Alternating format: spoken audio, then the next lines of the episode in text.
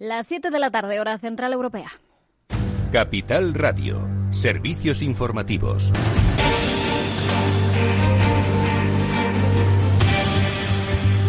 ¿Qué tal? Muy buenas tardes. El presidente del Gobierno, Pedro Sánchez, ha ofrecido a la presidenta de la Comunidad de Madrid reunirse para discutir un plan conjunto de actuación ante el repunte de contagios de coronavirus en la región. La petición que se ha llevado a cabo a través de una carta se ha producido a eso de las seis y media de la tarde, hace tan solo media hora de este mismo jueves. Y es que la situación es cada vez más alarmante en la Comunidad de Madrid. Hoy mismo el vicepresidente de esta región, Ignacio Aguado, desde Ciudadanos, mandaba esta petición.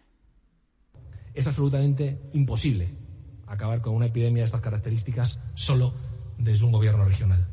Por eso considero que es necesario y urgente que el gobierno de España se implique y se implique de forma contundente en el control de la pandemia en Madrid y así de hecho se lo he trasladado a la presidenta regional, a la señora Díaz Ayuso, que por supuesto cuenta con mi total respaldo.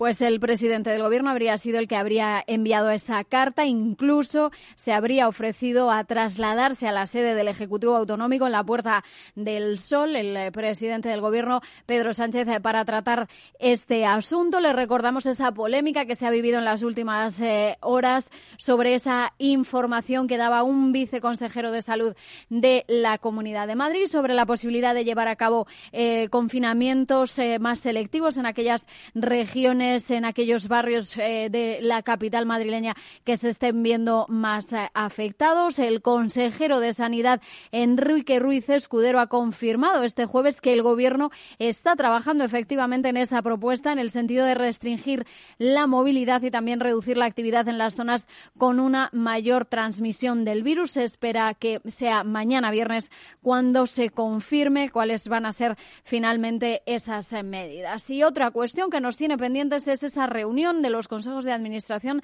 de CaixaBank y Bankia para culminar ese proceso de fusión por el que se va a crear un grupo con activos por importe de 650.000 millones eh, de euros, el mayor banco de España, con unas 6.600 sucursales y más de 51.000 empleados. El presidente del Banco Central Europeo, Luis de Guindos, ha vuelto a abogar hoy por seguir impulsando fusiones bancarias eh, para resolver ese problema de la baja rentabilidad en esas circunstancias, teniendo en cuenta que existe exceso de capacidad, que existe eh, también eh, pues eh, una estructura de costes que es peor que la de los competidores, la consolidación, tanto doméstica como, como, transnacional, puede ser una alternativa viable y puede ser una alternativa interesante como instrumento para conseguir la finalidad última, que es la mejora de la rentabilidad del sistema bancario global.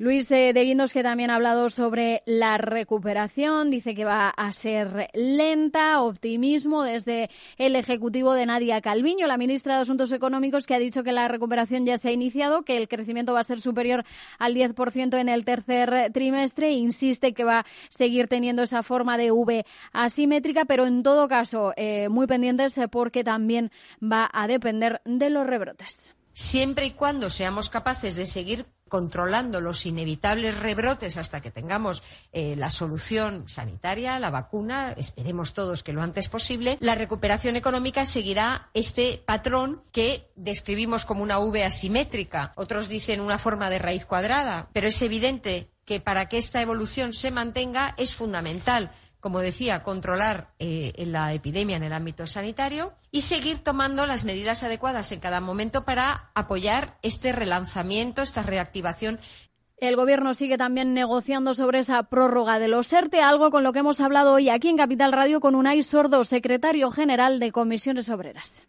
Siempre es una negociación tensa, cada vez más compleja, porque cada vez es más difícil. En marzo esto era más simple, porque casi todas las empresas estaban paradas por una causa de fuerza mayor, pero más allá de la complejidad hemos conseguido llegar a consensos, creo que muy importantes, y creo que esta vez, mm, creo que también lo vamos a hacer, aunque como digo, cada vez es más difícil la negociación. Pueden volver a escuchar la entrevista completa en capitalradio.es. Eh, nosotros eh, les dejamos eh, ya, la información regresa mañana, ahora se quedan con After Work de la mano de Eduardo Castillo.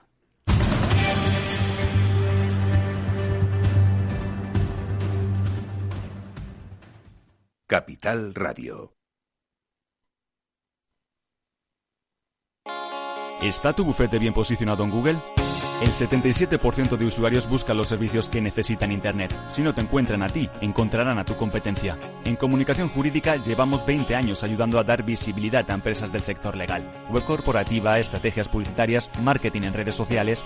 Infórmate en comunicacionjurídica.com o en el mail info arroba comunicacionjurídica.com. Comunicación Jurídica. Hacemos visible tu despacho. Riesgo 6 de 6. Este número es indicativo del riesgo del producto, siendo 1 indicativo del menor riesgo y 6 del mayor riesgo. ¿Inviertes en bolsa? Con XTB puedes comprar todo tipo de acciones al contado por solo 0,10%. Invierte en acciones y ETF sin costes de custodia. Infórmate en xtb.es.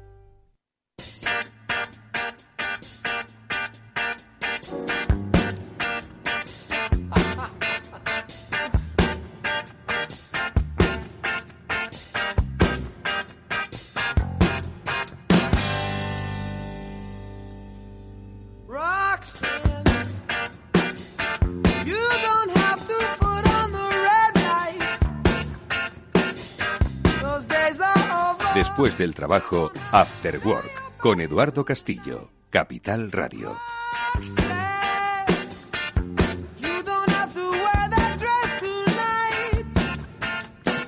Hola amigos, ¿qué tal? Buenas tardes, bienvenidos al After Work que ya comienza en Capital Radio con todos vosotros y que hoy va a hablar de su especialidad de los jueves, de la digitalización de nuestro mundo. Pero lo vamos a hablar desde diferentes ópticas. Hoy, en primer lugar, contaremos con nuestra invitada ya recurrente y especial, Laura de la Fuente, la CEO de Snippet, que va a venir a darnos algunas lecciones sobre cómo cambiar la mentalidad innovadora y, en definitiva, entender que la, la digitalización aquella que dicen algunos que llevamos trabajando desde 1996 sea por fin una realidad. Bueno, pues hoy Vamos a hablar con Laura de la Fuente y con Eva García, la CEO de Biggers, eh, sobre digitalización a propósito de un interesantísimo trabajo que se ha llevado a cabo en un libro eh, en un libro blanco sobre la digitalización de las pymes. Es un libro no para que decore vuestra vuestra estantería, sino para que os lo leáis y saquéis muy buenos consejos. Bueno, pues esos consejos los vamos a hacer hoy aquí voz con la ayuda de Laura de la Fuente. Y luego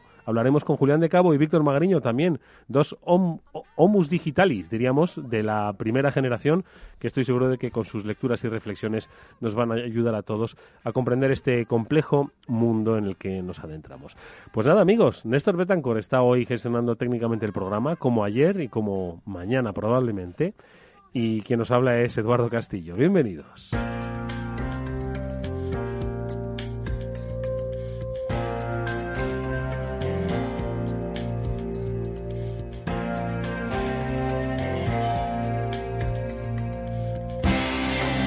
Comunícate, el espacio de After Work dedicado al mundo de la comunicación corporativa. Aprenderás a valorar la comunicación, aumentarás el valor de tu empresa. Bueno, pues aquí está sentada en nuestra mesa Laura de la Fuente, es la CEO de Snippet. Laura, bienvenida de nuevo. Antes del verano nos vimos hoy con eh, un libro que nos traes nada menos, ¿eh? Total, después del veranito ya, ya teníamos ganas, ¿no? De vernos y teníamos muchísimas ganas de contaros cositas nuevas. Pues ahora vamos a hablar de ese libro blanco de la digitalización de las pymes, pero antes saludamos a Eva García, CEO de Biggers. Eva, ¿qué tal? Buenas tardes, ¿cómo estás?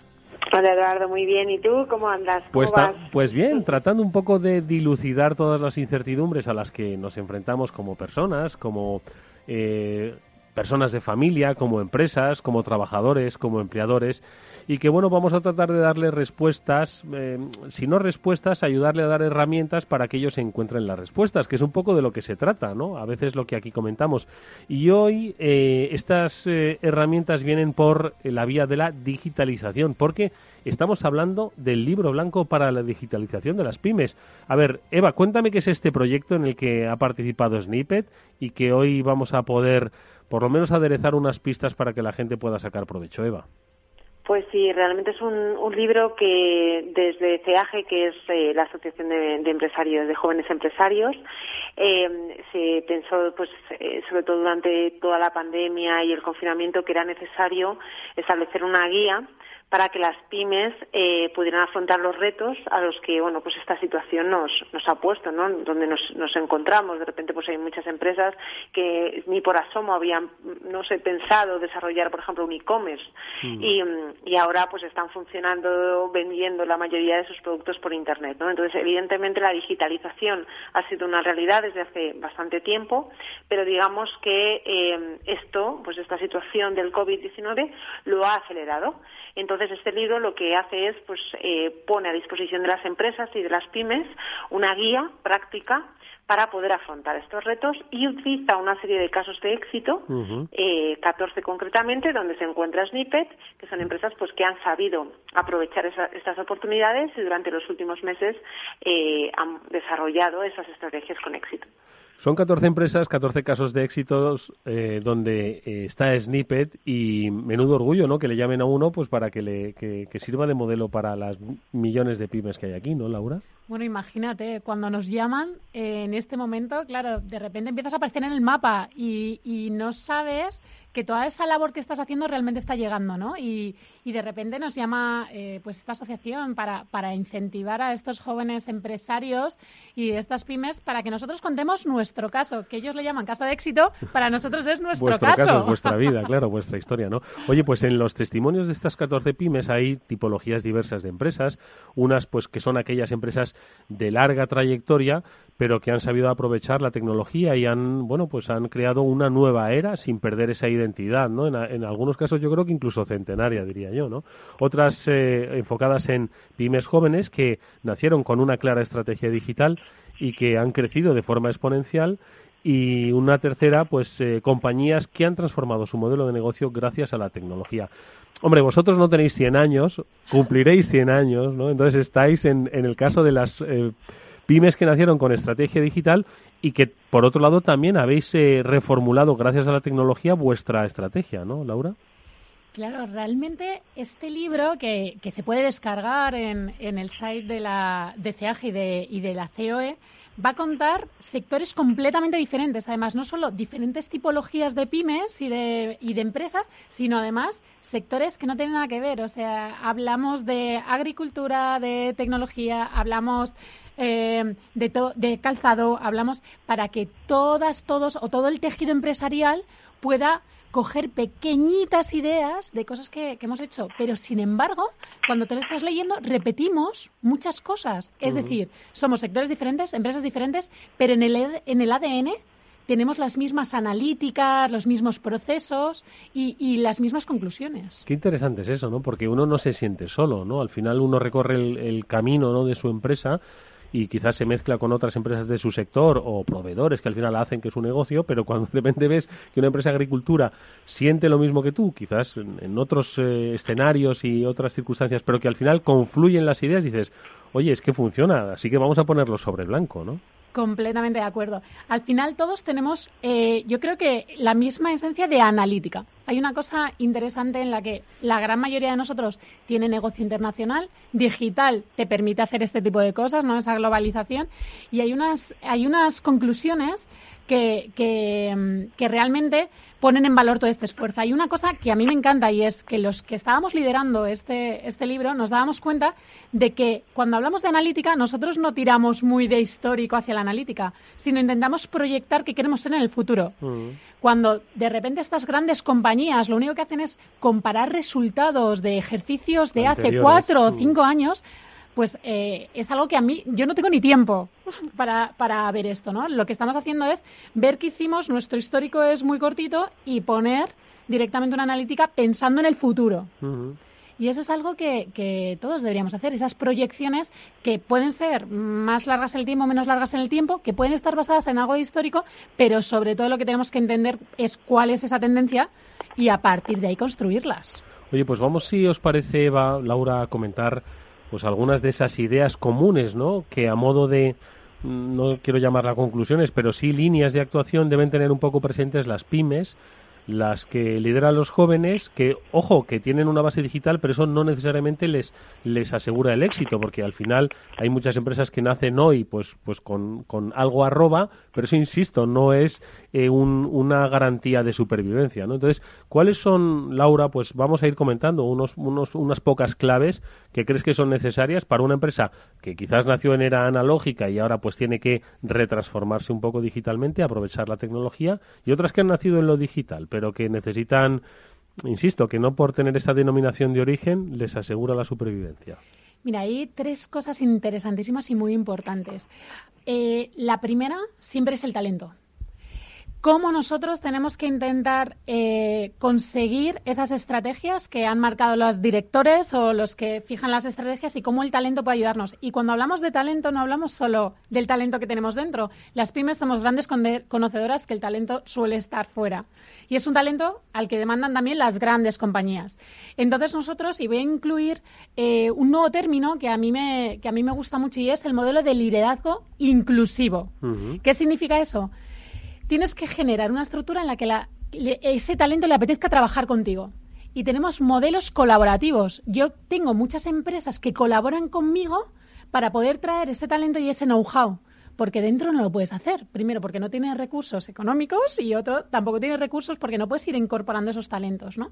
Y cómo eh, la ilusión y realmente la confianza en ese proyecto único hace que les apetezca trabajar contigo, ¿no? Este estilo de liderazgo es completamente diferente, pero sí que eh, ahora es muy difícil trabajar con los más jóvenes. Eh, es muy difícil trabajar con, eh, gente de otros países y de otras culturas. Yo he trabajado mucho con gente de México y mi forma de comunicarme ni siquiera es la misma, es su forma de comunicarse. Dicen que somos gritones y como muy serios, para ellos es todo. Pues todo eso es complejo, pero si realmente hay una ilusión por el proyecto, vas viendo cómo vas colaborando, ¿no? Y, y les apetece y lo importante es que les apetezca trabajar contigo. Esa es una. Luego está la globalización y la tecnología. la, la, tecnología te permite llegar donde hasta los límites que tú quieras. Y ahora, gracias a ese talento que tú puedes ir incorporando, no hace falta que lo tengas dentro. Pues como me comentaban siempre, surge lo mismo. Y lo vais a ver en el libro y lo vais a leer. Todas las pymes hablan de la importancia del cliente de lo que siempre comentamos, que sientan emociones y se sientan muy personales, porque la pyme lo que tiene es eso. Entonces, otra de las cosas es, pues, pues cuenta con Snippet, no hace falta que lo hagas dentro, cuenta con un tercero para conseguir eso a un bajo coste. Porque las pymes al final también tenemos que, trabajar en eso, ¿no? Entonces, tecnología, talento y herramientas de colaboración. Los tres valores súper claves para llegar a un objetivo. Eva, ¿qué te parece? A mí es que me parece muy interesante, además que eh, eh, durante la presentación del libro pues eh, sí que se habló un poco a nivel general de cuál era la situación de las pymes en España.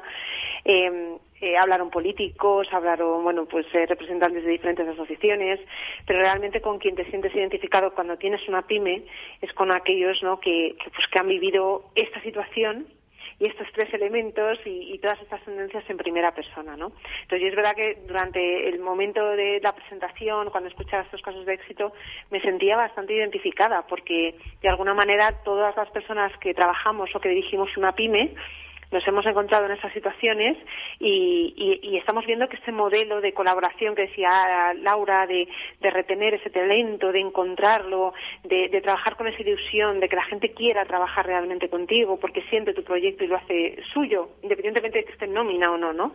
Son nuevos modelos donde eh, la pyme tiene que empezar a, encontrarse. Hay muchas que ya hemos ido poquito a poco encontrando el camino, muchas veces simplemente desarrollando sentido común, ¿no? O, una visión más allá de lo que ahora mismo está ocurriendo. Eh, pero a mí también hubo una cosa que me, que me gustó mucho, eh, que se dijo durante la presentación, era que, que la clave para la pyme no, hoy en día no era ser demasiado grande, sino ser ágil. Hmm. estar al tanto de lo que realmente estar preparados, ¿no? ¿Te acuerdas, Eduardo, cuando hablamos con Pazo de Vilana y nos decía Nuria, la gerente, nosotros supimos del COVID tres meses antes y nos preparamos para ello, ¿no? Porque lo, lo, investigaron, porque estaban pendientes de las tendencias de lo que estaba ocurriendo internacionalmente y entonces dijeron, oye, esto puede ser un riesgo para nosotros, vamos a prepararnos. Mm. Entonces, más que ser, un poco cuando nosotros hablamos de lo de biggers, ¿no? Es, ser grande no por el tamaño, sino por la actitud y por la visión que tengas de, muy negocio y del mercado. Muy interesante esto que dices, Eva, porque el, el emprendimiento pues en los últimos años se ha creado una cultura del crecimiento, la aceleración, la eh, incubadora, ¿no? Semilla para luego hacerlo crecer. Y parecía que el objetivo de las empresas era hacerlas crecer, crecer, crecer y hacerlas grandes, ¿no? Y de hecho se ha insistido mucho, ¿no? El tamaño de la pyme española comparada con la pyme alemana, ¿no? Entonces, hoy, Laura, eh, cambia el paradigma de lo que dice Eva, ¿no? Del tamaño que, hombre, siempre es importante en una pyme, pero eh, ¿Cuál es un poco el enfoque o las reflexiones que en el libro dais sobre el tamaño pues a la hora de afrontar los retos? Pues justo esto es otra de las cosas que nos unen y que tenemos todos en común y es realmente somos mucho más ágiles lo queramos o no, hace que cuando tienes un tamaño más controlado, las tomas de decisiones sean más rápidas. Y además, si, como decimos, si vas colaborando, involucrando a, el talento desde fuera, otras herramientas, y te permite ser muy ágil. Hay un modelo nuevo de, que están intentando tener las grandes compañías y es primero hacen como unas especies de concursos o fondos o, en el que las startups y las pymes nos presentamos para contar cuál es nuestro diferencial y ellos lo incorporan, hacen partnership. ¿Por qué? Porque lo que utilizan es, en lugar de meterle en, su estructura, lo que hacen es mantener nuestras estructuras ágiles para darles servicio a ellos. ¿no? Mm. Entonces, estas grandes compañías ahora también están haciendo como pequeños proyectos y pilotos que los trabajan como startups o como pymes. Entonces, un nuevo proyecto lo lideran como si fuera una pyme para tener esa agilidad en el proceso. Así que eso nos da un poquito de ventaja sobre las grandes, grandes compañías, aunque es verdad que hay otra cosa que nadie nos cuenta y es que cuando pasas de startup a pyme, también hay otro proceso, porque el ¿Ah, crecimiento de, de, tus empleados, pues empieza, tienes que conseguir que no se que no se convierta en estas grandes tomas de decisiones en el que al final alargamos los procesos, en el que no entonces ahí está el equilibrio que la pyme pues tiene que, tiene que someter, porque yo siempre digo una cosa, cuando éramos muy poquitos, eh, mi tiempo en recursos humanos no tiene nada que ver ahora que somos 18, mm, que además trabajamos con internacional, con partners eh, por todo el mundo y al final los procesos eh, y las ejecuciones pues también conllevan de mucho esfuerzo y mucho sacrificio, porque también otra de las cosas que tenemos todos en común es que trabajamos muchísimo. Eso es lo que esa es la primera frase del libro. Dice, bienvenido, si es usted una pyme, bienvenido al trabajo duro, ¿no? Total. Eva, ¿qué más cosas eh, se pueden destacar?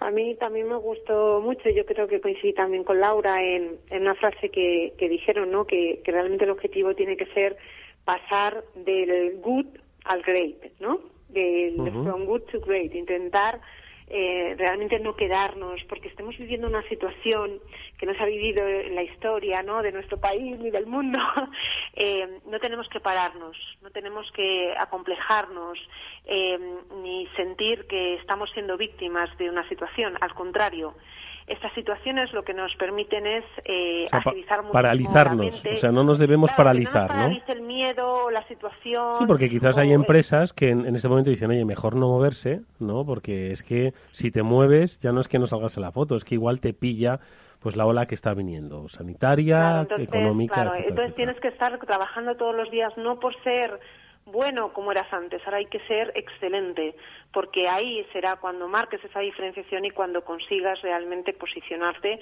una vez esta situación pase o, realmente volvamos, no creo que volvamos a esa normalidad, ¿no? Que, que siempre explicábamos, será una nueva normalidad, pero pase lo que pase, tenemos que seguir trabajando porque la gente sigue necesitando productos, servicios y sobre todo ahora mismo, y lo que hemos estado hablando durante la pandemia, la gente necesita tener a las empresas, a las instituciones cerca porque ahora mismo hay que gestionar mucho las emociones, la gente necesita sentirse especial porque lo está pasando mal. Entonces, las empresas tenemos que estar ahí para dar esa respuesta también. Y creo que esta frase de no te quedes en el good, vete al great, intenta trabajar con, tu equipo, con, las, con todas estas herramientas. Este libro te da muchas ideas de cómo avanzar, de cómo trabajar utilizando la tecnología, pero sin perder la esencia de lo que eres y de lo que quieres conseguir. Laura, eh, más ideas. Esta es buena, la que, la que ha destacado. Yo es que os voy a recoger una, una reflexión y es, a ver, es verdad que los que tenemos eh, ADN digital, enseguida eh, incluimos en nuestro vocabulario la palabra resiliencia, ¿no? Pero lo que sí que notamos y lo que yo noto, en, porque además de Snippet, que, que, justo ahora estamos hablando de la digitalización y ninguno de los tres habla de las tecnologías complicadas de data, de lo que estás oyendo. No, no, no, no. Estamos bajando a tierra y todos estamos hablando de las emociones, de cómo crecer, de cómo... Porque esa es la realidad, ¿no? Yo, que soy de esencia digital, sigo transformándome cada día. Y yo lo que sí que noto a veces es una resistencia. Y no es lo. Y, y, aunque tenga un sonido similar, la resistencia y la resiliencia, yo muchas veces noto, si no es lo mismo. Noto muchas empresas con, con esa resistencia a, a, lo nuevo o un sí, podría abrir un e-commerce, pero sí, podría hacer. Pues no, pues, pues si puedes hacerlo, intenta hacerlo, porque mira en el futuro y no te bases en las otras experiencias que tuviste. Y si no, pues tienes otras herramientas que te, de las que puedes ir incorporándote, como, como un WooCommerce o como que son tecnologías que ya están ahí, que son de bajo coste, que hay eh, especialistas y autónomos que te pueden programar rápido, que, va, aprendes, que, que, ya están muy preparadas y nos encargamos nosotros, que pues ahora yo tengo una tecnología de software as a service, es decir, que tú te haces tu propio contenido y nosotros ya nos estamos encargando de que sea facilísimo, de que sea eficaz y de que sea eficiente. Y ya estamos pensando en el siguiente escalón, ¿no? Que, que, es qué puede pasar si además de esta tecnología le metemos audio y le metemos inteligencia artificial a través de... Ahí estamos todos, ¿no? Entonces, yo lo que invito es a esa resiliencia, a ir adaptándonos, convirtiéndonos, transformándonos y evitar esa resistencia que parece que tenemos todos y, y, que además cada vez que hago una consultoría o ayudo, ahora mismo estoy ayudando a varias startups y a varias empresas. Una es una escuela de cocina y la escuela de cocina no tenía un canal online eh, en streaming para, para poder... ¿Qué? ¿La escuela de cocina qué querías? Dice yo enseñar a cocinar y Total, ya está, ¿no? Enseñar a cocinar y, y decía, ¿y cómo es posible enseñar a cocinar cuando la gente no está contigo oliendo ese, ese mmm, bacalao o, ¿y qué pasa con eso? Y, y, pues nada, pues hay que poner dos cámaras, hay que hacer un streaming, hay que hacer... Y no estaban preparados. ¿Qué ha pasado? Pues con el COVID, ¿qué ha pasado? ¿Qué hacemos? Uh -huh. ¿No monetizamos ese contenido? ¿Lo damos gratuito en Zoom porque todo el mundo está haciendo directos? No, hombre, no. Hay que analizar eso. O también hay eh, un, un, grupo de restaurantes que me decía, pues estamos haciendo grandes labores en redes sociales, nos estamos digitalizando. Pero cuando yo le preguntaba cosas tan sencillas como, uh -huh. ¿cuál es tu engagement rate? ¿Qué significa? ¿Cuántos likes y comentarios versus followers o seguidores por 100 tienes?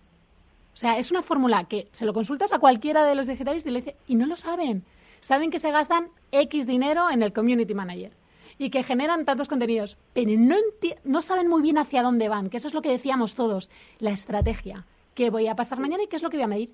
Y se están transformando, pero hay que hacerlo con un poquito, pues consultando y preguntando y colaborando y yo feliz, de una forma completamente altruista, les ayudo porque me encanta lo que hago. Eva.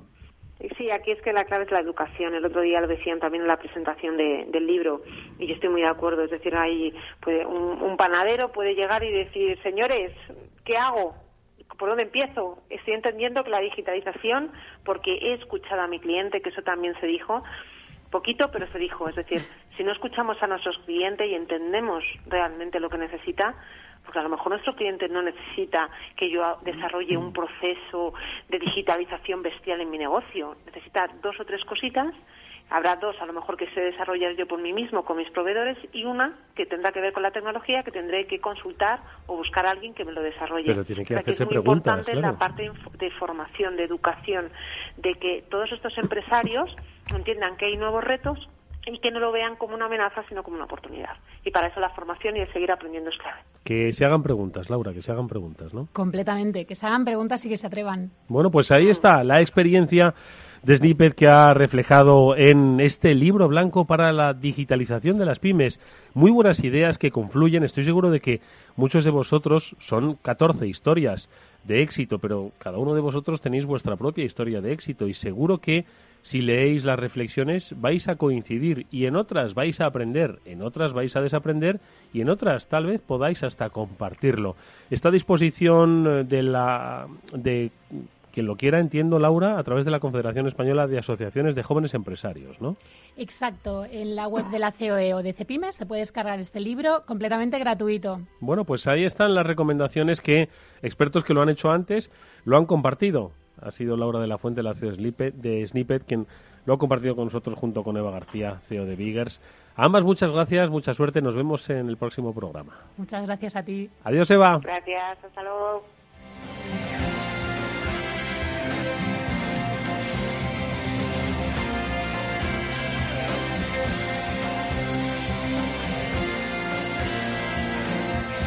After Work, con Eduardo Castillo.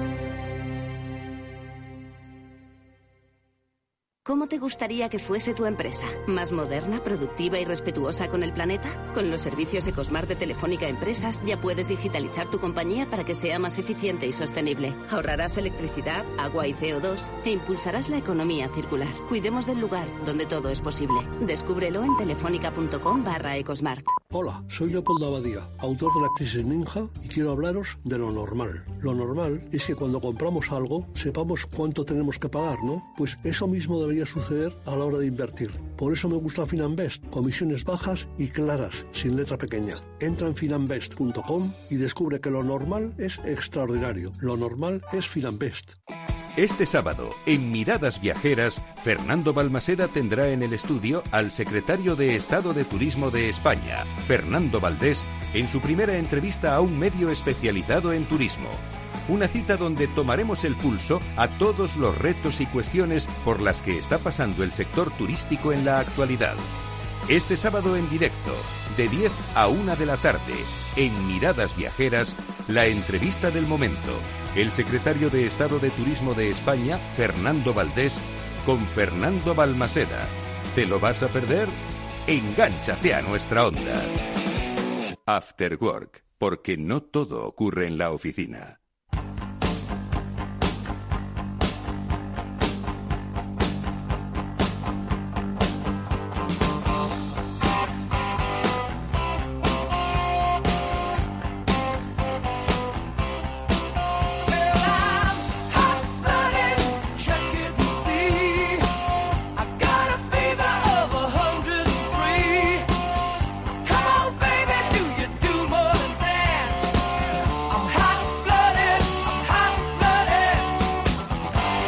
A la mesa de este Afterworld ya están Víctor Magriño y Julián de Cabo, dispuestos a compartir sus lecturas y reflexiones sobre este mundo fascinante digital en el que nos encontramos.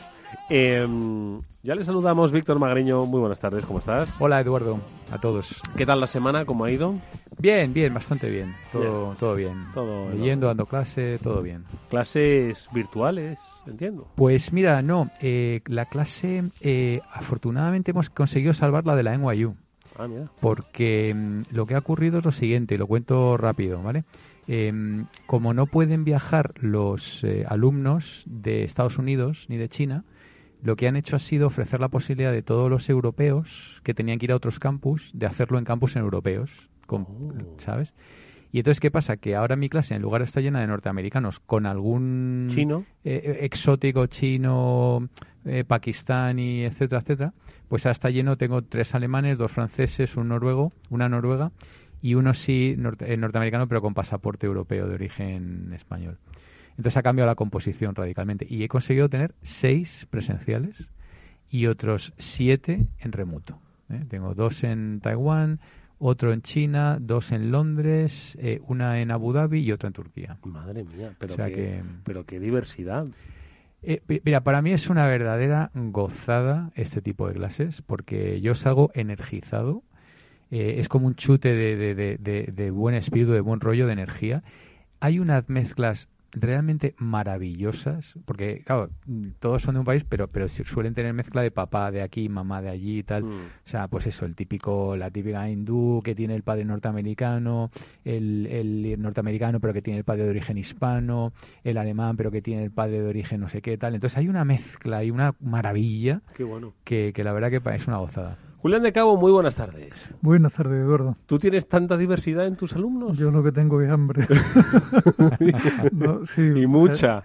Yo eh, sí que hay, o sea, en el IE realmente vas por los pasillos y ya no sabes dónde está. O sea, si te paras a escuchar, hay tanta diversidad de acentos, de procedencias, de, de aspectos físico y tal, que realmente aquello parece la ONU prácticamente. ¿no? De todas formas, fíjate, escuchando a Víctor o escuchándote a ti en esos pasillos del Instituto de Empresa, yo sería incapaz de, de dar una buena clase tan multicultural. No lo sé por qué. No, no, porque lo que enfocas por un lado quizás pues la cultura empresarial de unos o la propia cultura ¿no? Eh, de, de, los alumnos pues no es la misma en Abu Dhabi que en Estados Unidos no es la misma en Noruega que en que además tiene mucho petróleo y no está en la Unión Europea que en Francia. Entonces yo no no no no creo que sería un reto enorme.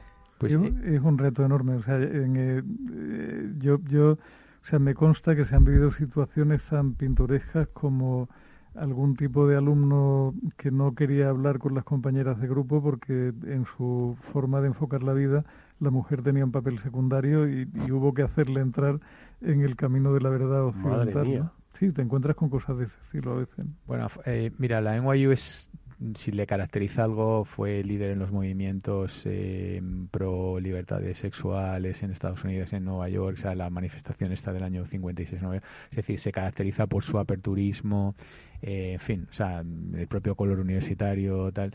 O sea, eso lo tiene ya muy superado. O sea, si tú, si para ser alumno de la NYU tienes que tener todo eso más que superado, ¿no?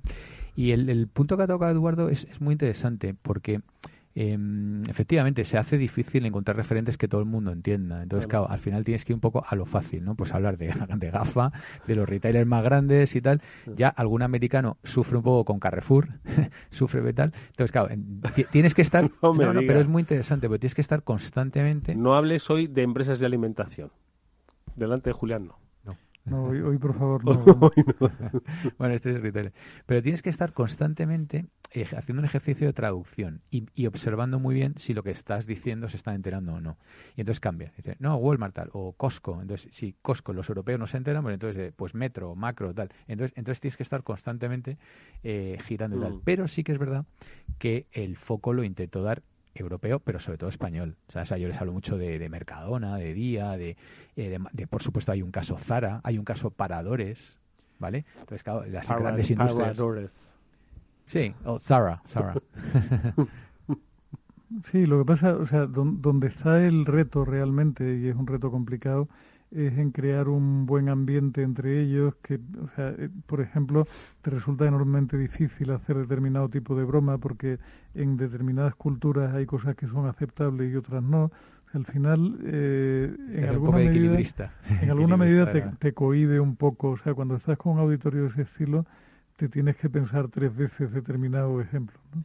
Sí, sobre todo gente de nuestra generación y tal. Sí, yo siento eso también, pero al final, bueno, después de ocho años con este mix, con este United Colors of Benetton que tengo, al final te manejas. te manejas. Y, sí que es verdad que aquí de alguna manera vienen al campus de Madrid porque quieren hacer una inversión en España. Entonces, bueno, pues no pasa nada, hablamos de temas españoles y tal. Es más, a todos les incito y creo que probablemente nos estén escuchando ahora, porque les digo, oye, el profe habla en la radio los jueves por la tarde entonces el que luego en la siguiente clase diga de qué habla el profe, pues eh, tiene puntos extra y demás. o sea que probablemente algunos esté escuchando. Espero que estéis tomando buena nota, alumnos de la te, te, manejas, pero tiene luego su, su, su parte curiosa también a veces, ¿no? O sea, tú vas a un catering a una escuela internacional y lo único que terminas comiendo es pollo y queso, porque todo lo demás ofende a alguien. No es kosher o no es halal. Claro, o sea, no, el cerdo no porque tal, la vaca no porque cual. al final. Oye, ¿qué perfiles tienen? Eh, porque antes eh, el, el, perfil del, del, del máster, del estudiante de máster, era ya pues de experiencia laboral de varios años que pues eh, entraba para una especialización para poder seguir progresando en su carrera. Hoy pues se ha pegado mucho ¿no? al, al egresado de, de los grados, ¿no? Y, pues poco menos que es casi una continuación ¿no? de, de los estudios universitarios. ¿O sigue habiendo nichos en los que una persona casado o casada con hijos ya eh, va a estudiar un máster? ¿Sigue habiendo algún nicho todavía ahí de formación? Yo creo, o sea, es menos habitual ahora que hace antes Era eso, antes era eso así, ¿eh? Hombre, eh, eh, yo creo que eso se da más ahora en algunos casos en estudiantes de doctorado que consiguen una buena beca para hacer un doctorado y van con la familia a algún sitio. Estudiantes de máster es más raro. Sí, sí te encuentras a veces con estudiantes que están casados y que han tomado la determinación de que uno de ellos sigue estudiando mientras el otro trabaja para mantener un poco la familia y tal, con independencia de que sea él, él o ella o, o lo que diablo toque, ¿no? Pero yo creo, mi sensación, que no sé si coincide con la tuya, Víctor, es que ha caído un poco la edad promedio de los alumnos en determinados programas. O sea, los Executive MBA hace unos años eran mayores de lo que son ahora, mm. los MBA hace unos años también eran levemente mayores de lo que son ahora. Ha, cambiado un poco el, el mix de, de alumnado y por otra parte también se ha ampliado mucho la base, porque con esto de que ahora lo, lo, las licenciaturas son más cortas y el máster se vuelve casi algo obligatorio, eso antes no era así, ¿no? Antes, antes cuando yo tenía 25 o 26 años y me fui a hacer mi máster, éramos una minoría absoluta la gente que hacía un máster al acabar una carrera de cinco años.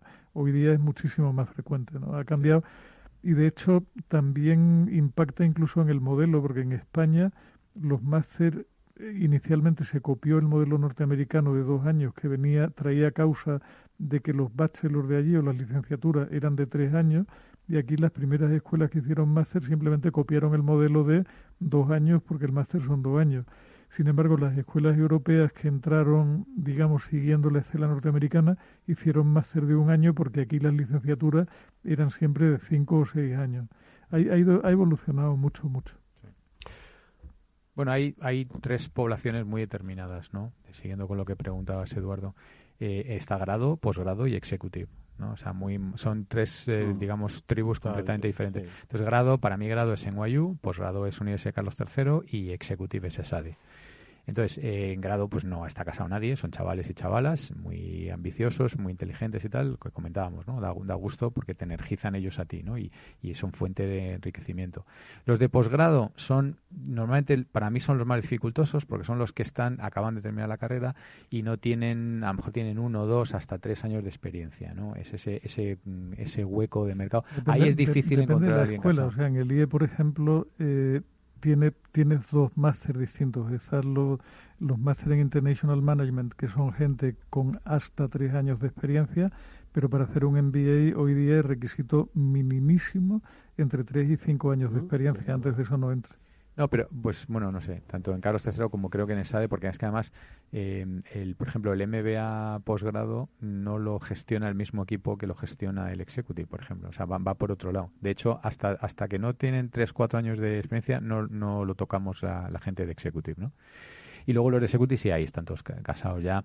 35 para arriba, pero ahí ya tienes de todo, ¿sabes? Están casados, divorciados, vueltos a casar, o sea que hay, hay un, un popurrí de todo. Bueno, y luego hay un siguiente escalón que son los programas de dirección general, los que, los que se dirigen a gente que ya hizo un máster hace muchos años y que se quiere dar un refresco al cabo de tiempo. y los programas de dirección y tal. Bueno, venga, vamos a hacer un cambio de tercio, ¿vale? Pero lo vamos a hacer como, como sois musicólogos, vamos a hacerlo con buena música, la que la, nos va a poner Néstor.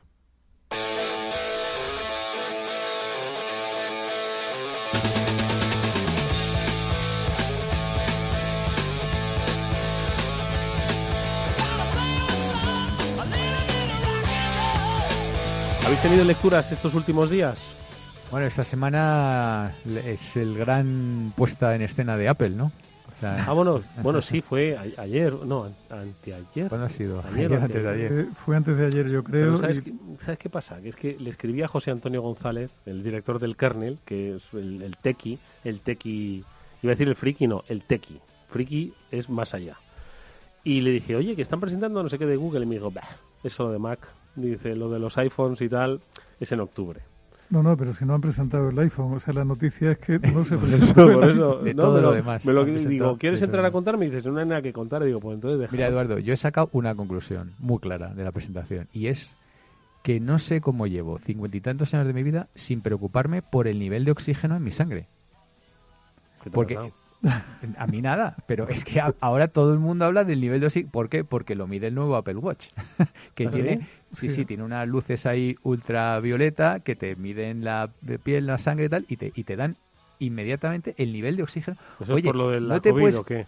¿Qué va, qué va? Que no, no te puedes ni imaginar lo importante que es esto, Eduardo. Vamos, yo ya me lo voy a chequear todos los días. Bueno, lo, o sea, a ver, lo, importante que es en combinación con otros sensores que ya tenían generaciones anteriores del Apple Watch y que te permiten hacerte un electrocardiograma sobre la marcha y cosas así. ¿no? Madre mía.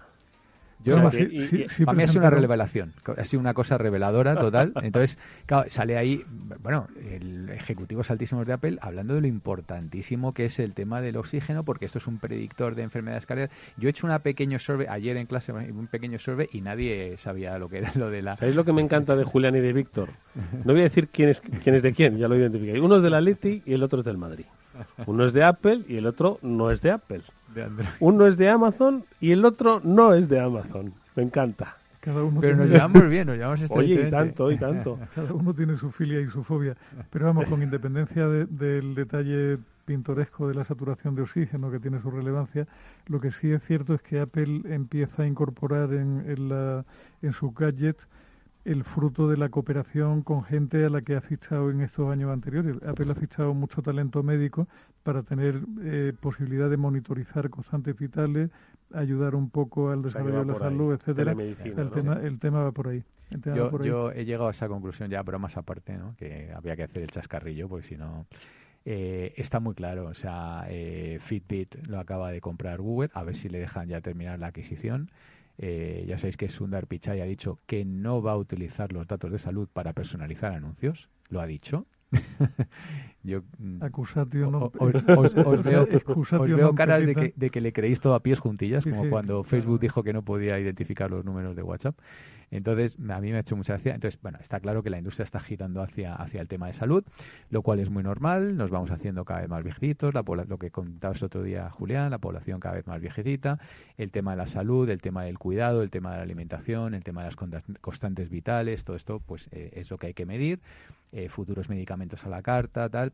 Eh, ahora Apple está, ha dado un giro claramente, ha sacado también el pack este de, Healthy, de ahora sí que lo, lo comentas. Claro, pero Apple, o sea, Apple yo creo que con independencia, o sea, yo no soy en absoluto un fanboy de Apple, utilizo Apple hace muchos años por una serie de razones, pero o sea, creo que, que lleva un camino bastante consistente en la medida en que de forma simétrica al, estar midiendo constantes vitales y, temas médicos nuestros, están haciendo una de, la privacidad una bandera. O sea, Apple eh, tiene archidemostrado que, que no procesa datos como lo hacen los demás y que incluso en la siguiente entrega de su sistema operativo había prevista una, una limitación muy, muy seria a lo que las apps de terceros podían hacer con la información de cada usuario de Apple. ¿no? Identificador del. Pero es que, fíjate, que mm, quizás Apple esté yendo por el buen camino porque toda la sociedad estamos esperando el iPhone 15, pues para ver cómo es de más grande o de más fino o de más suave. Y sin embargo, las empresas pues tienen que ser rupturistas y empezar a pensar que bueno, que no de no de iPhone eh, sucesivos puede seguir viviendo y que quizás hay más gente que necesite monitorización en su casa porque hay más viejos en el mundo que chavales dispuestos a comprarse un iPhone por mil y pico euros, porque además mm, progresivamente va a tener que ser más caro, ¿no? Entonces. Eh, tiene toda la lógica, ¿no? Mm. Yo creo que sí, que, que no lo están haciendo mal absolutamente para nada. ¿no? Esta, esta semana sí ha habido una presentación muy, muy relevante. O sea, aparte, aparte de que Apple haya sacado, haya puesto el acento en una cosa que se llama Apple One, donde te integran determinados servicios de música, de películas, de televisión y de tal. Aparte de eso, se ha presentado por fin la PlayStation 5. Que ¿La 5? sí, sí, la PlayStation 5, que hay mucha gente que, que piensa que puede ser quizá junto con la Xbox Series X que se presentó un poquito de tiempo atrás, quizá la última generación de consola física que vayamos a ver en nuestra vida. ¿Por qué? Porque de aquí a, o sea, si, si calculas que cada generación de estas consolas está en boga como mínimo 6-7 años, dentro de 6-7 años las prestaciones de, de, la red van a ser tan apabullantes que no te va a hacer falta nada. Un aparatillo. no, te va a hacer falta un aparato. Coge Wi-Fi 6. pasada. Y ya te pones unas gafas y ya está, ¿no? Y a vivir. Más o menos, sí. Sí, sí. Y, las máquinas, o sea, lo que han presentado son máquinas con un aspecto, un aspecto absolutamente bestial. o sea, un vistazo. Mira, miras lo que, o sea, son francamente bonitas de diseño, aunque eso es discutible, pero además, o sea, miras la potencia bruta que tiene eso y se te encoge el alma, ¿no? Ah, es bonita, ¿eh? Parece así como muy estilizada, ¿no? Madre sí, es como un edificio de Le Courvoisier o algo sí, sí, parece como el el, el abre latas este que hay en Shanghai, así que parece como un... ¿sí? Y, la, y, y, una de ellas ya viene sin lector de disco, es la, es la versión, se supone más barata, pero el rendimiento es lo mismo en las dos. La diferencia está en precio, una, una te la venden por 400 y otra por 500. Y la verdad es que tienen, tienen muy, muy buen aspecto y han hecho, como siempre hace Sony, porque son buenos en esto, una presentación muy apoyada sobre todo en el contenido diferencial que va con la consola. Han hecho demos de las aplicaciones exclusivas que vendrán en los próximos tiempos y lo cierto es que miras la pantalla y ves la calidad de imagen digital que, que utilizan y bueno, sea, realmente es cada vez más inmersivo. O sea, ves los personajes y estás viendo casi casi realidad. ¿no? Joder, ¿qué te parece, Víctor? Bien, eh, yo, es, yo es la verdad que los juegos no, no estoy muy enganchado. Los tuve yo sí, pero es que no, tengo tiempo. Yo si, si mm. tuviese tiempo estaría enganchado. No me gusta, me han gustado siempre, pero no, no, no tengo tiempo ahora. Y el único que está enganchado era mi hijo pequeño y cada vez está más desenganchado. Ahora está más enganchado a las películas. Yo si queréis, por cerrar el tema este de la salud, eh, ha, llegado un acuerdo de ocio ahí. Sí que no vamos a tener tiempo para ver tanto. El único que tiene tiempo para ver cosas, supongo que de noche o como el otro día decía. Pablo Iglesias. Exactamente. Madre mía. Qué profusión para ver series. Se viene de vecino mío, más todavía, lo comentamos el otro día. ¿no? A salir unas series. Se viene, se viene a Torrelodones. Está en Galapagar, se viene más cerquita. ¿Ah, sí? Que sí. Ahí estamos esperando con las manos abiertas. ¿Con las manos? ¿O con, los brazos? Bueno, bueno. A ver, ¿qué decías tú de la telemedicina? Para no, no, que, que eh, ha cerrado un acuerdo Apple con esto de la salud con el gobierno de Singapur me parece, me ha, resultado interesante que aquellos ciudadanos que tienen prácticas eh, saludables recogidas por los dispositivos Apple les sueltan pasta el gobierno. ¿Qué os parece esto? Pues no está nada mal. Eh, eh, hasta 280 dólares americanos. Mm, ahí, ¿Ah, también, yo creo recordar. Me pareció curioso, Había por ahí incluso algún seguro de vida que te modificaba la, la prima a la baja si tú acreditabas con los datos de tu dispositivo personal que estaba llevando un estilo de vida saludable. Eso es el futuro, pero me llama la atención que sea un gobierno. Sí que el gobierno de Singapur es de, de los avanzados. Mm. Es un tío que, que, sabe de digital y puedes tener una conversación educada con él. De hecho, aquí en, incluso en esta mesa, porque sabe de qué va el rollo. Pero que, un gobierno te dé. Claro, es que tiene todo sentido, ¿no? Porque decir, oye, si tú llevas prácticas eh, healthy, pero vas a ahorrar pasta al gobierno, ¿no? Porque vas a necesitar plantea menos. muchísimas dudas, Víctor, al final.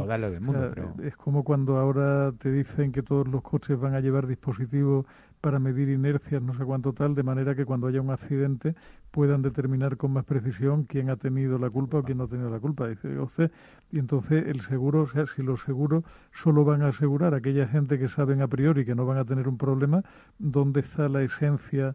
de lo aleatorio que forma parte del contrato del seguro, porque si, si sabe usted que yo no me voy a dar un golpe, no me cobre nada.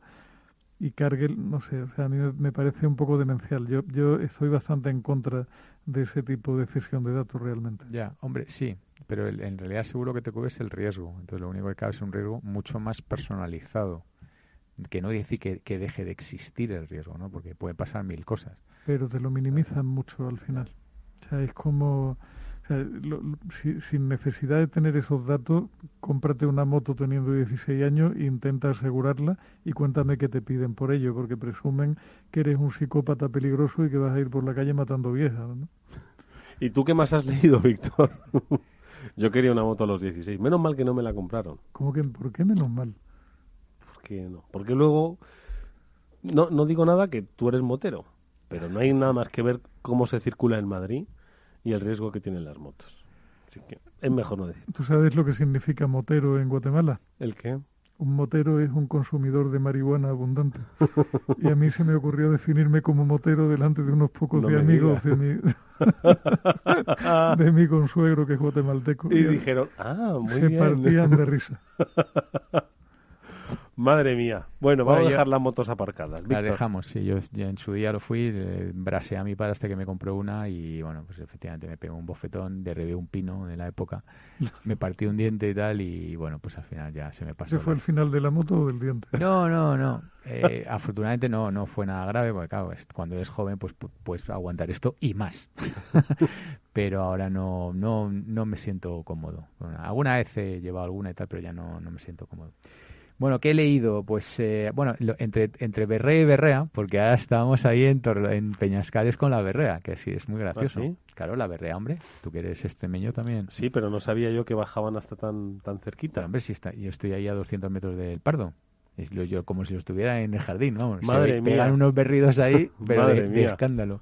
Madre mía. Entonces, bueno, ahora estamos con la, con la Berrea y entre Berrea y Berrea, pues eh, he leído, aparte del tema este de Apple, eh, un artículo de, de Harvard que habla de los jobs of the future, de los eh, trabajos del futuro y tal, ¿no? Y, Mm. ¿Sabes cuál va a ser el trabajo del futuro? Editor de la revista Harvard Business. Jolín, macho, de verdad. A ver qué dicen. Bueno, eh, un poco en, en la parte de recursos humanos y tal, eh, algunos de los títulos que, que, que son a mí me han parecido curiosos, ¿no? Como por ejemplo Genetic Diversity Officer. ¿Cómo, cómo se os queda el Yo cuerpo? prefiero presentarme antes como motero en Guatemala que como Genetic. Madre la, mía. la posibilidad de que, te, de que te apedreen es menor, yo creo. Sí, pero eh, ahora nos, nos genera risa, pero espérate tú unos años, ¿no? O el, eh, el Virtual Reality Immersive um, Conductor. Muy largo. O el, el, el Algorithm Bios Auditor y tal. O sea, son cosas de estas. Sí, sí, Sí, sí, claro. El Humanist, hay que, no hay sé que darle hay que darle empleo pues a estas cosas que dicen que son las que van a necesitar. Y lo que te rondaré, Morena, viene un mundo muy raro. Escucha, hace siete meses no existía la figura del delegado COVID. Y ahora existe. Obviamente. Eh, esperemos que desaparezca pronto, por otro lado. Que no pierda su empleo, Mm. por favor. Pero tiene lógica. Entonces, genética, algoritmos. Humanidades, tal, porque claro, los- No, no, los de Harvard, que decía? Genética, Eh, algoritmos. reali- realidad, realidad virtual, o sea, sí, realidad aumentada. eh, temas de biogenética, eh, auditor, eh, bueno, y eh, una mezcla, ¿no? Pero Claro, eso, eso engancha mucho con Y, sa- y otra... después de todo eso, y un buen abogado, ¿no? Para... Sí, el abogado siempre, al final, siempre gana lo mismo. Pero fíjate, eso engancha con otra cosa que, que leí yo esta semana, que te decía, y es, un, es el típico dato macro que te pone los pelos de punta, que cuando una compañía entraba en el Standard Poor's 500, su esperanza de supervivencia en el índice ha pasado de 33 años en el 1964 a 24 años solamente en 2016 y proyectan que para 2027, es decir, dentro de 7 añitos, Sí. van a durar 12 años como máximo. Madre mía. Lo cual implica que eso de aspirar a ser como el que entraba de botones en el Banco Central y llegaba presidente, como le pasó a aquel Alfonso Escame, eso se ha terminado porque lo que le va a pasar al pobre hombre es que le van a quitar el banco cuando todavía no ha pasado. o sea, que de lo del trabajo fijo, eso que nos gusta tanto aquí, eso ya no. ¿no? Eso me parece a mí, me parece a mí Trabajo que tiene para una toda la pinta, vida. tiene una Madre pinta mía. tan mala, tan mala como lo de TikTok y Oracle, yo creo. que, que- y acabo de leer que Trump no lo autoriza tampoco, que tiene sus ¿Tampoco? dudas, ¿no? Que tiene que se lo tiene que pensar. De todas O sea, maneras, es una operación ridícula donde las haya. O sea, yo no me explico lo de TikTok con Oracle. no es ni compra ni nada, es una especie no. de acuerdo estratégico, tal, no sé Es qué. una especie, o sea, era, era Larry Ellison ofreciéndose a ser el sheriff de TikTok por si acaso metían la pata en Estados Era como, Unidos. como comprar un, un pasaporte, básicamente. Sí, ¿no? una cosa muy, muy estrafalaria, muy, muy, muy, muy rara. En verdad. fin, yo no sé si para que antes que lleguen esos trabajos o antes de que nos saquen del Standard Poor's a esta mesa, pues igual llega la, la renta básica universal, nos dicen que trabajamos tres días a la semana y luego cuatro de ellos podemos tocar la guitarra. Oye, nunca se sabe que igual llega. Tendríamos que aprender a tocar la guitarra previamente. Mi pasión juvenil que, que nunca pude desarrollar, pero... Te- tu padre te dijo, Víctor, o guitarra o moto. Y tú dijiste, moto. Mi padre dijo, al que, al que le cae muy mal, dice, solo le deseo que Dios le dé dinero para comprarse una moto. Bueno. ¿En serio? Madre mía. Eso me dijo mía. mi padre, Bueno, imagínate. Vamos a quedarnos con los moteros de Guatemala.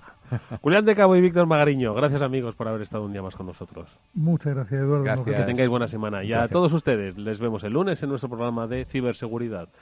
Como siempre, con Pablo Sanemeterio, Mónica Valle y aquí quien nos habla, Eduardo Castillo. Descansad.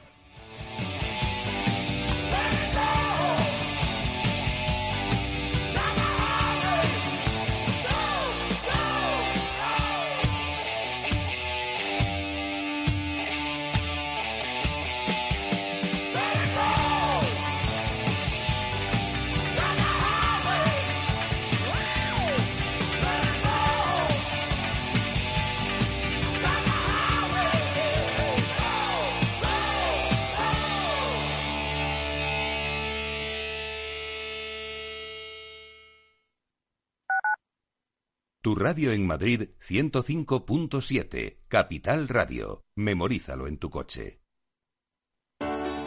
Capital Radio. Aportamos valor. ¿Qué pasa con las cotizaciones en el ERTE por fuerza mayor?